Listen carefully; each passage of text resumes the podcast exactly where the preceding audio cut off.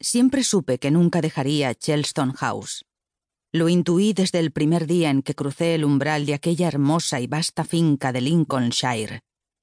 Aún recuerdo como si fuese ayer el olor de la hierba mojada y recién cortada al pasar por el camino de entrada a la casa y la imagen señorial y elegante de sus regias y doradas paredes.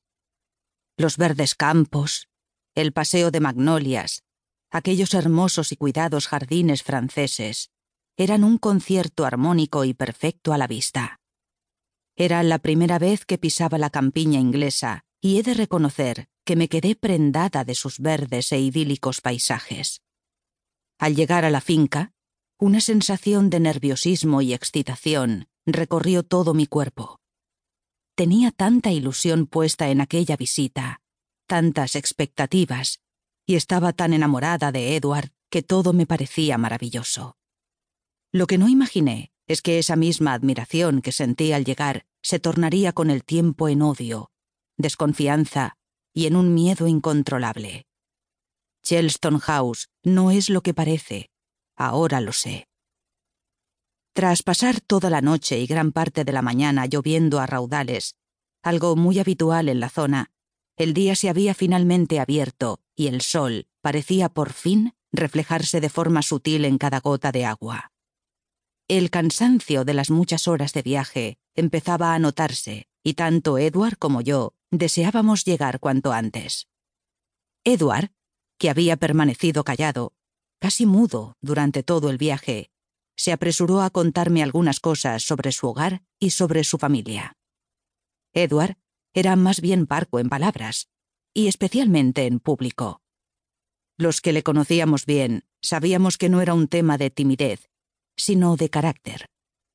En su opinión, era preferible hablar poco que demasiado. Normalmente, comentaba, Aquellos que hablaban demasiado acababan por demostrar su falta de cultura en más de una ocasión. Además, ese punto de contención y sobriedad que le daba un aire de hombre interesante era también uno de sus grandes atractivos.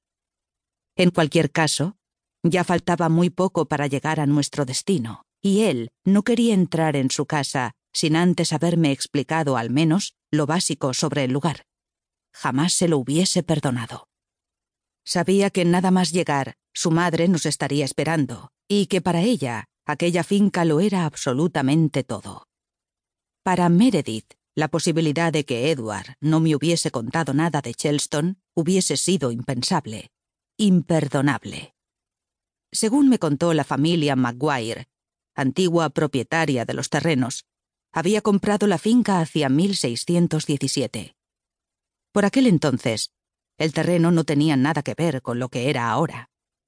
Entonces, tan solo se componía de un puñado de acres de bosque y praderas en mitad de la campiña inglesa. El suelo permaneció varios años así, sin construirse por falta de recursos, pero en 1683 Sir John Maguire y su esposa decidieron que iba siendo hora de montar allí su hogar. Por ese motivo, no tardaron en empezar las obras. Sin embargo, a pesar de su gran poder adquisitivo, sus gustos distaban mucho de los de otros de su clase, y decidieron construir una hermosa casa de campo en vez de un palacio de estilo barroco, que era lo que estaba de moda en la ciudad. El estilo de restauración provincial fue la opción finalmente seleccionada para aquella gran e impresionante mansión. Sin embargo, la nueva casa estaba equipada con todas las innovaciones que había en el mercado por aquel entonces, como ventanas modernas para las habitaciones, y aún más importante, áreas totalmente separadas para el servicio. Durante años fueron muy felices allí, pero al tiempo las cosas cambiaron de forma brusca. Cuando hubo finalizado la Primera Guerra Mundial, los Maguire, como otros muchos de su mismo nivel económico, debieron afrontar grandes problemas económicos debido a las malas inversiones, y en 1984 se vieron en la necesidad de malvender la propiedad con la mayoría de sus contenidos.